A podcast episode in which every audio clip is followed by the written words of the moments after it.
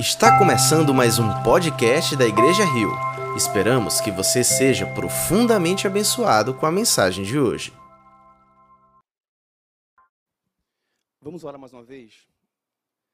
Feche os teus olhos na tua casa aí. Se você está ansioso para ouvir a voz de Deus, se você quer adorá-lo agora com a sua reverência, com a sua atenção, quero te convidar nessa hora a orar comigo. Pai, obrigado por essa noite, obrigado porque sabemos que tu tens escutado cada palavra que sai da nossa boca, por nossas orações, por nossos clamores, por nossas súplicas. Obrigado porque tu és fiel. Obrigado porque tu estás conosco, independente das circunstâncias. Obrigado porque tu nunca nos abandona. Obrigado porque eu sei que todas as coisas cooperam para o bem daqueles que amam a Deus, daqueles que foram chamados segundo o seu propósito. Fica conosco nessa noite, fala aos nossos corações, usa-me como um instrumento teu, Senhor, independente de quem eu sou, independente de minhas falhas. Pai, que o Senhor possa agora tomar a frente e que do teu trono saiam palavras vindas direto direto para o nosso coração. Obrigado, Senhor. É o que eu te peço em nome de Jesus. Amém. Glória a Deus. Gente, que felicidade estar aqui em mais uma quarta-feira, em mais um culto de oração e dando continuidade a essa série de mensagens que nós estamos nos aprofundando. E eu tenho recebido vários testemunhos de que pessoas, famílias estão sendo alcançadas com essas palavras, com, com esses mandamentos.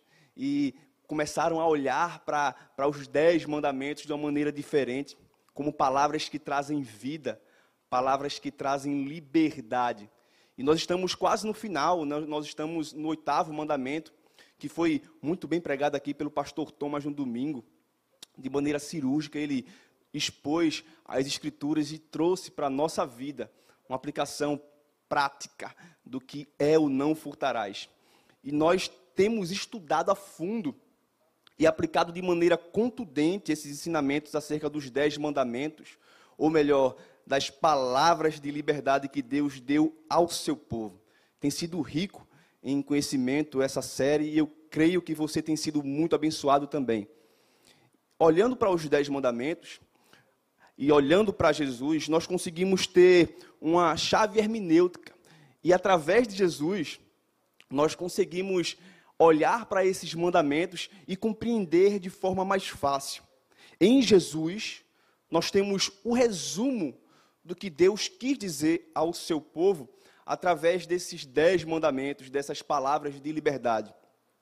Certa vez, em Mateus capítulo 22, um fariseu foi até Jesus e, querendo pegá-lo, ele pergunta, mestre, qual é a lei mais importante dentre todas?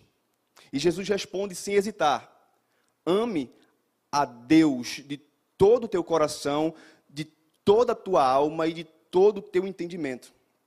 Este é o primeiro mandamento, disse Jesus. E o segundo mandamento é semelhante a este: ame o seu próximo como a si mesmo. Desses dois mandamentos dependem toda a lei e os profetas. Jesus olha para a lei de Deus e resume essa lei em amar e amar. E ele finaliza dizendo que destes dois mandamentos dependem toda a lei. E nós gostamos de organizar essas palavras de liberdade de maneira que nos ensine a nos relacionarmos com Deus e nos relacionarmos com o próximo. Portanto, o amor, ele deve ser o link entre Deus e eu, e o amor, da mesma maneira, ele deve ser o link entre o próximo e eu. Então, esses mandamentos, os primeiros mandamentos, nos ensinam sobre o nosso relacionamento com o Criador. Os primeiros mandamentos nos ensinam sobre o nosso relacionamento com Deus. Os demais mandamentos eles vão nos ensinar sobre o nosso relacionamento com a criação, é o nosso relacionamento com o próximo. Jesus resumiu os mandamentos em amar a Deus e amar o próximo. É Deus acima de nós e o próximo do nosso lado. Outra coisa muito interessante é ler o que está descrito em 1 João, capítulo 4, versículo 20, que diz: Se alguém afirmar, eu amo a Deus, mas odiar o seu irmão, é mentiroso. Pois quem não ama o seu irmão, a quem vê, não pode amar a Deus a quem não vê. Olha que interessante. Olhando esse, esse versículo, nós entendemos que a forma como nós praticamos os mandamentos que são relacionados ao próximo e eu revelam como é o nosso relacionamento com Deus. Se eu não amo a quem eu vejo, como eu posso dizer que amo a quem eu não vejo? É isso que João fala em sua carta. Em Gálatas 5, versículo 14, Paulo ainda vai um pouco mais além. Ele diz que toda lei se resume num só mandamento: a saber, amarás o teu próximo como a ti mesmo. E esse oitavo mandamento, esse não furtarás, ele fala da minha relação com o próximo. Por isso, quando eu observo o oitavo mandamento e quando eu cumpro o oitavo mandamento, eu estou amando. E é amando o próximo que eu amo a Deus. Em Romanos 13, 10, fala mais. Fala que o amor, ele não pratica o mal contra o próximo. Portanto, o cumprimento da lei é o amor. O cumprimento da lei é o amor. E eu só posso dizer que amo a Deus a quem eu não vejo quando eu amo a quem eu vejo. E o não furtarás, ele é um mandamento totalmente ligado a mim e ao outro. O oitavo mandamento, ele fala sobre o furto, sobre o roubo. Mas esse mandamento, ele nos traz um problema muito mais básico. Ou seja, esse mandamento ele ataca diretamente o egoísmo e a ganância. Nós vimos domingo passado que ganância não é apenas eu ter e querer o que o outro tem. Ganância também é eu ter, não querer o que é do outro, mas também não querer com que o que é meu seja usufruído, seja desfrutado pelo outro. Isso é ganância também. E o antônimo de ganância é generosidade. É sobre generosidade que eu quero falar com vocês nessa quarta-feira. Porque enquanto a ganância faz eu querer o que o outro tem, a generosidade faz eu desejar que o outro desfrute do que eu tenho. Efésios 4, 28. É esse texto que eu quero me apegar nessa noite. Pastor Thomas, ele usou esse texto para falar conosco também no domingo. Mas eu queria um pouco mais fundo com vocês. Se vocês puderem abrir a tua Bíblia e acompanhar conosco. Efésios capítulo 4, versículo 28 fala: O que furtava, não furte mais. O que furtava, não furte mais. Antes, trabalhe. E trabalhe fazendo algo de útil com as mãos. Para que fazendo algo de útil com as mãos, trabalhando, você tenha o que repartir com quem estiver em necessidade. Perceba que o apóstolo aqui, ele está se dirigindo a uma pessoa que furtava. Paulo pressupõe que as pessoas que estão escutando ou lendo essa carta são pessoas que entenderam o Evangelho e agora decidiram, por meio do poder do Espírito Santo, mudar de atitude. Paulo não está falando com quem não é crente. Paulo está escrevendo essa carta para uma igreja. Porque dar conselhos baseados no Evangelho para pessoas que não são convertidas é como dizer para o peixe, voe. Mas pessoas que já foram aprofundadas no Evangelho, receberam graça, converteram a sua mente, elas podem ouvir mandamentos como esse, lembrar do seu passado e agora, olhando para frente, para o alvo que é Jesus, trilhar um novo e vivo caminho. E quando Paulo fala aquele que furtava, ele está falando para alguém que está agora crente, que agora é igreja de Cristo. E, eles, e ele agora exorta para que esses vivam nessa prática. A não praticar novamente o que faziam antes, mas não apenas isso. Paulo os exorta a trabalhar fazendo algo de útil com as mãos. Eu quero abrir um parênteses aqui para diferenciar trabalho útil com emprego assalariado. Quando nós olhamos para o nosso emprego, para, a nossa prática que, que traz o pão de cada dia para nossa casa, apenas como um meio de sobrevivência, nós não somos diferentes daquele animal que sai para caçar apenas para sobreviver. Mas quando nós olhamos o nosso trabalho como um meio de eu exercer também o meu propósito de cristão, o meu propósito de, de regenerado, de transformado, isso sim se torna algo de útil. Porque eu sei que no meu trabalho eu posso glorificar ao Senhor, sejam com as minhas atitudes, ou seja também usando os meus recursos para abençoar outras pessoas.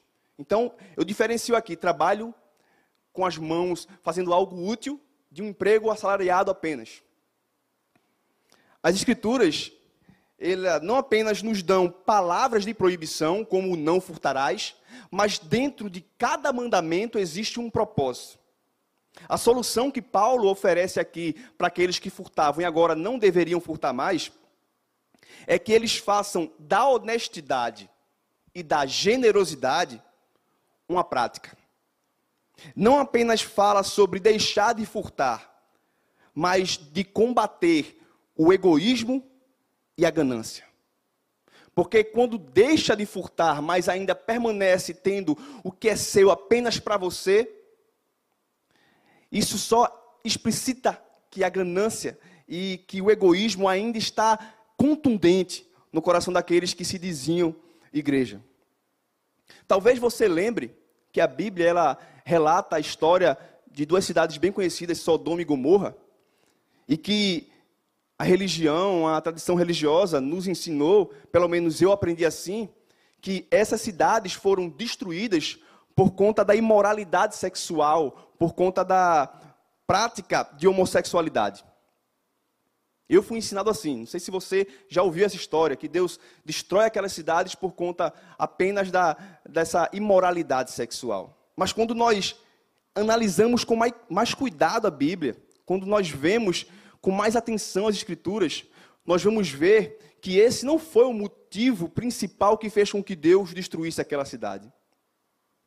Em Ezequiel capítulo 16, dos versos 49 ao 50, diz: Ora, este foi o pecado de sua irmã Sodoma. Este foi o pecado de sua irmã Sodoma. Ela e suas filhas eram arrogantes tinham fartura de comida e viviam despreocupadas, mas não ajudavam os pobres e os necessitados. Eram altivas e cometeram práticas repugnantes diante de mim. Por isso, eu me desfiz delas conforme você viu. O motivo que fez com que Deus destruísse Sodoma foi o fato de haver fartura na cidade mas a cidade foi descuidada com os necessitados. Eles não usavam dos seus recursos para beneficiar o outro, pensavam apenas em si. E foi esse o motivo que fez com que Deus destruísse essa cidade. E o não furtarás, ele ataca diretamente esse sentimento de ganância, esse desejo por sempre ter mais para mim. E nesse texto que nós lemos em Efésios, eu queria com você ver três imperativos. Três imperativos para uma vida de cumprimento do oitavo mandamento. E os três imperativos são: trabalhem honestamente, doe generosamente e não acumule gananciosamente. Trabalhe honestamente, doe generosamente e não acumule gananciosamente. Ao ler as Escrituras, nós vamos identificar a sacralidade, a dignidade, a santidade do trabalho. As Escrituras enfatizam que o trabalho é digno, é santo, é sacro. Nós não podemos diferenciar trabalho dizendo que o trabalho é secular e minha vida cristã é dentro da igreja. Trabalhar de forma honesta é um ato de amor para com Deus e para com o próximo. Deus, ele é um Deus trabalhador. A primeira coisa que a Bíblia fala sobre Deus é que ele é um Deus trabalhador. E criou Deus. No princípio, criou Deus. Jesus também é um trabalhador. Ele diz que o meu pai trabalha até hoje. Por isso, eu também trabalho. O filho também é trabalhador. O espírito também, ele é trabalhador. O espírito trabalha até hoje. Ele vem fazendo uma obra em nós. Ele vem nos convencendo do pecado, da justiça e do juízo. O espírito é trabalhador. É certo que para alguns, alguns dão mais trabalho do que outros, mas o espírito também é trabalhador. E Deus deu ao homem a responsabilidade de trabalhar, a responsabilidade de cultivar o jardim. Trabalho. Nós fomos feitos para trabalhar. E muitas vezes nós achamos que trabalho é um castigo que Deus deu ao homem por conta do pecado.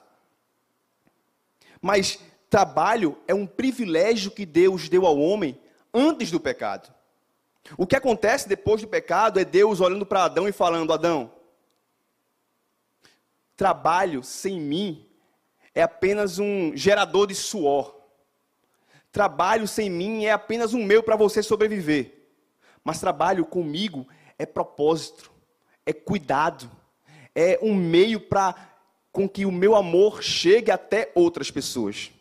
Por isso que Paulo fala: trabalhem em algo útil. O trabalho ele nos humaniza. O trabalho ele nos torna cada vez mais humanos.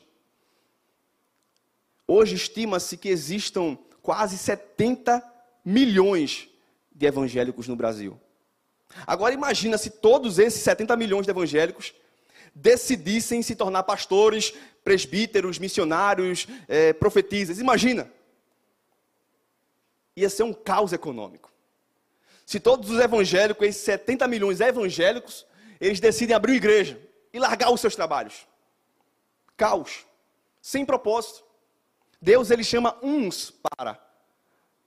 Mas Deus chama muitos para fazer do seu trabalho um motivo para glorificar Ele. Agora imagina comigo esses 70 milhões de evangélicos.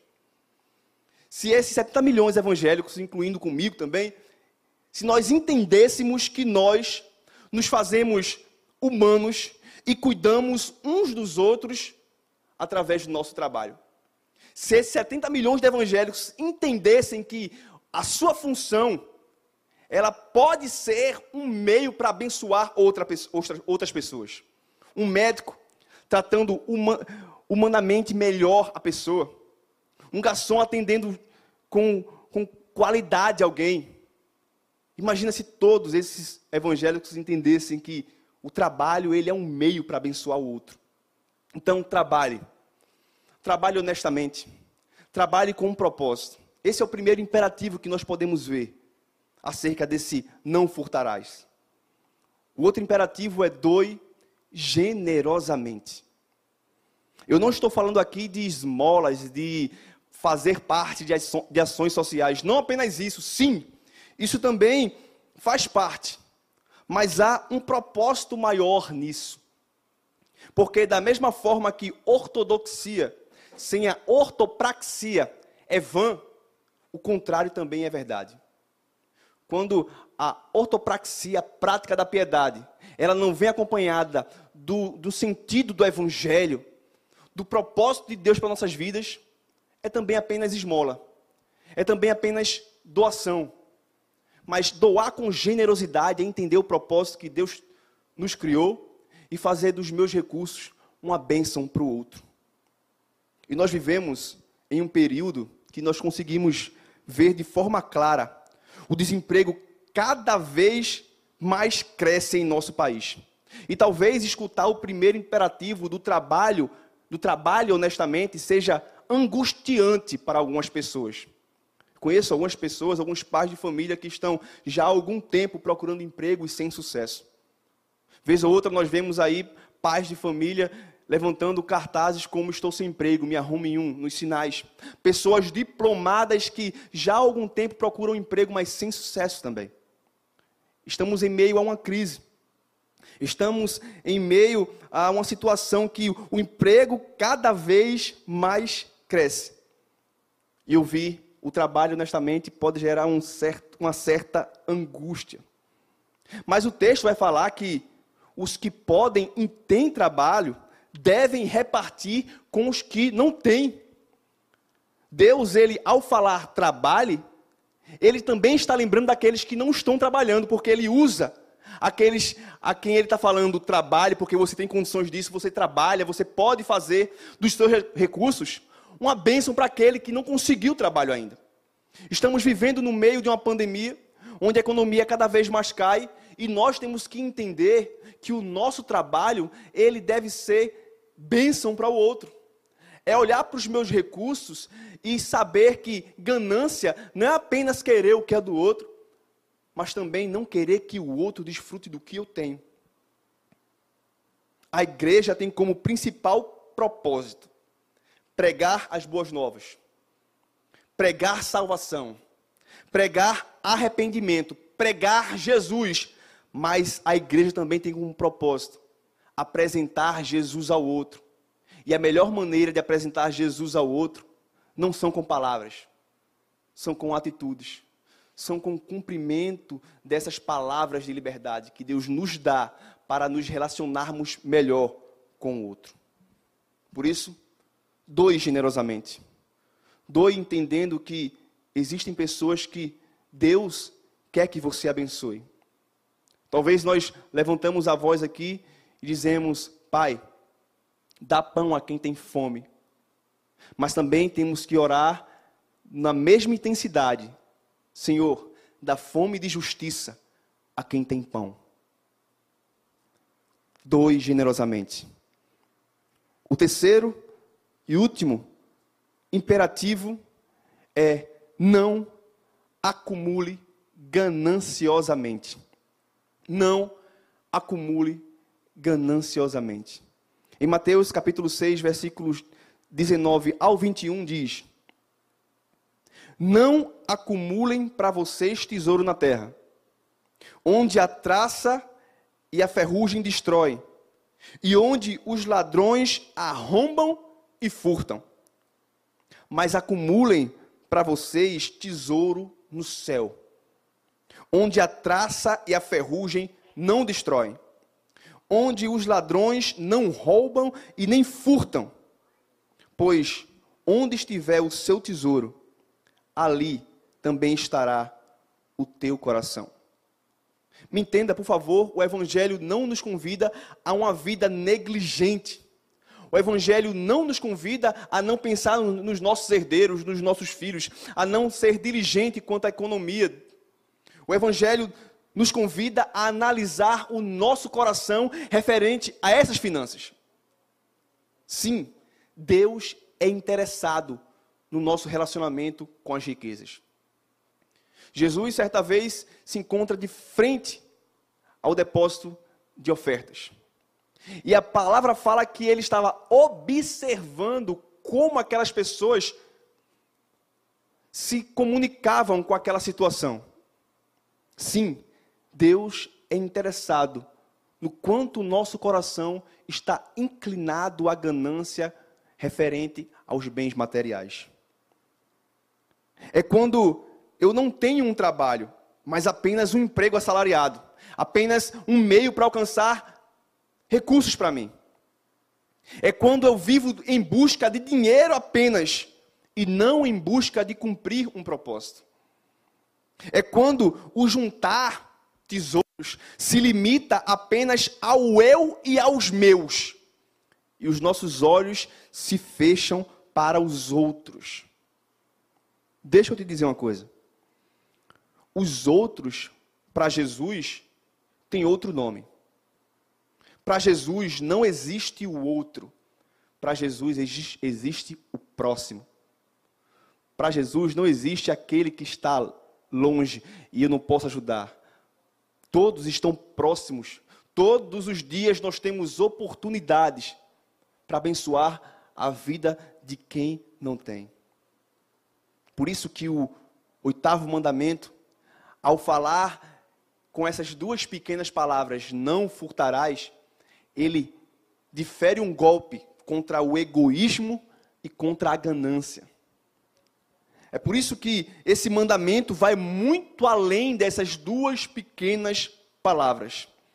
O que Deus quer tratar aqui não é algo apenas externo, um ato consumado de tomar, de roubar, de furtar.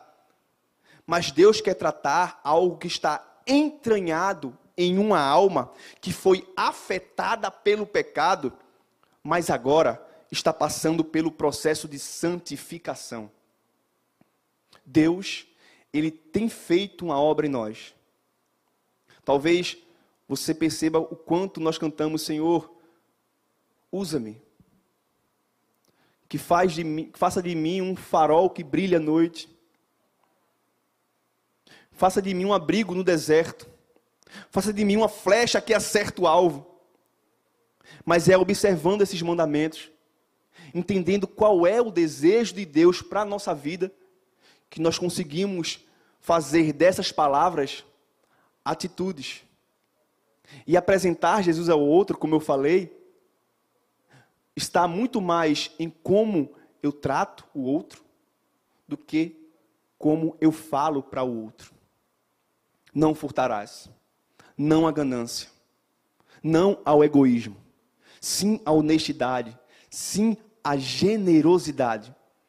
É para a generosidade que Deus nos chama. E generosidade, para quem foi chamado por Deus, não é um fardo, é um privilégio. Momento mais propício não existe como, como os nossos dias que estamos vivendo hoje. Deus está nos dando um campo para atuarmos. Nós que temos recursos que podem ser bênção para os outros. Nós, como igreja, precisamos nos levantar e entender esses mandamentos como conselhos de Deus para uma vida em harmonia com o próximo. E o próximo não é apenas quem está próximo. O próximo é todo aquele que Deus coloca no nosso caminho a fim de nos usar. Ao falar sobre a parábola do bom samaritano, Jesus explicita isso. Quem é o próximo? Quem é o nosso próximo? O que nós podemos fazer pelo próximo? O que é que nos sobra? E não apenas o que nos sobra, porque quando nos sobra não vale nada. O que é que nós podemos fazer? Trabalhar honestamente. Trabalhar honestamente. Doar generosamente. E não guardar gananciosamente. Eu quero te convidar a refletir nessa palavra nessa quarta-feira. Eu quero te convidar a selar esse oitavo mandamento que começamos no domingo no teu coração nessa quarta-feira. Porque não furtar não é apenas deixar de tomar algo que não é meu, mas também não fazer aquilo que me cabe fazer, não fazer aquilo que Deus me ordenou a fazer. Se você puder, na tua casa, fecha os teus olhos, que eu quero novamente orar contigo debaixo desse entendimento.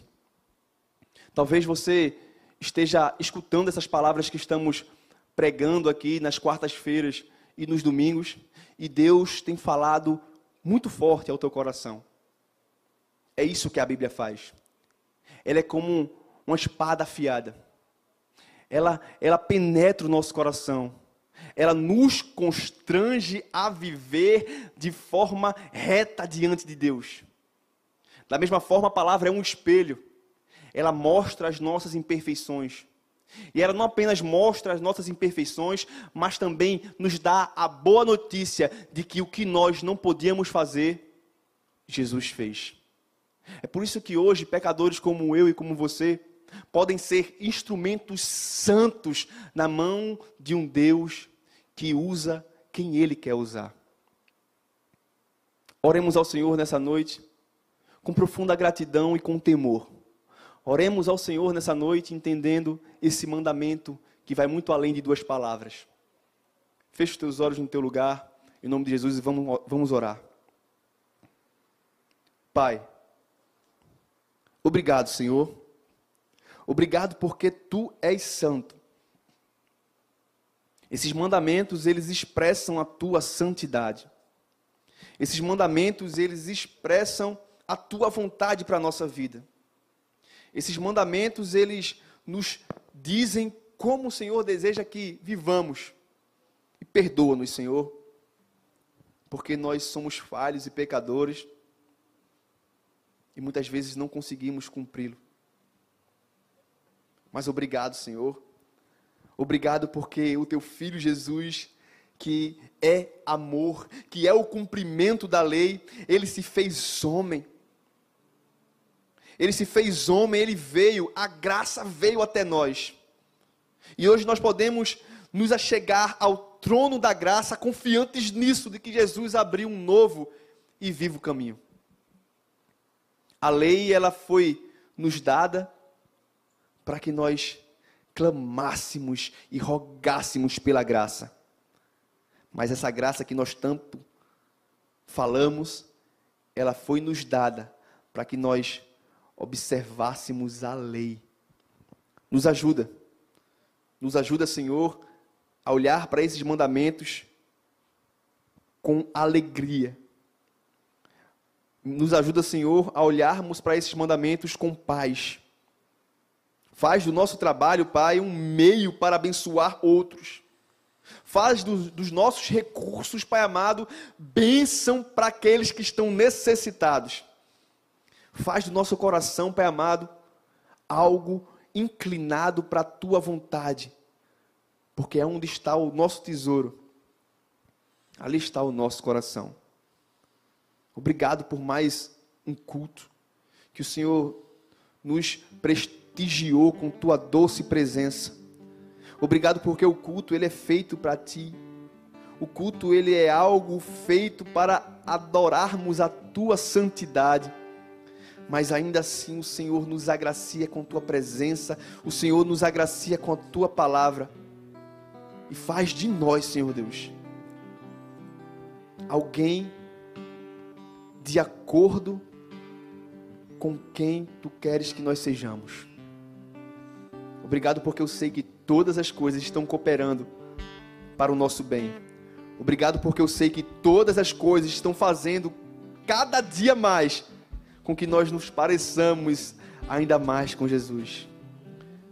Porque todas as coisas cooperam para o bem daqueles que amam a Deus e daqueles que foram chamados segundo o seu propósito. Nós queremos fazer parte do teu propósito.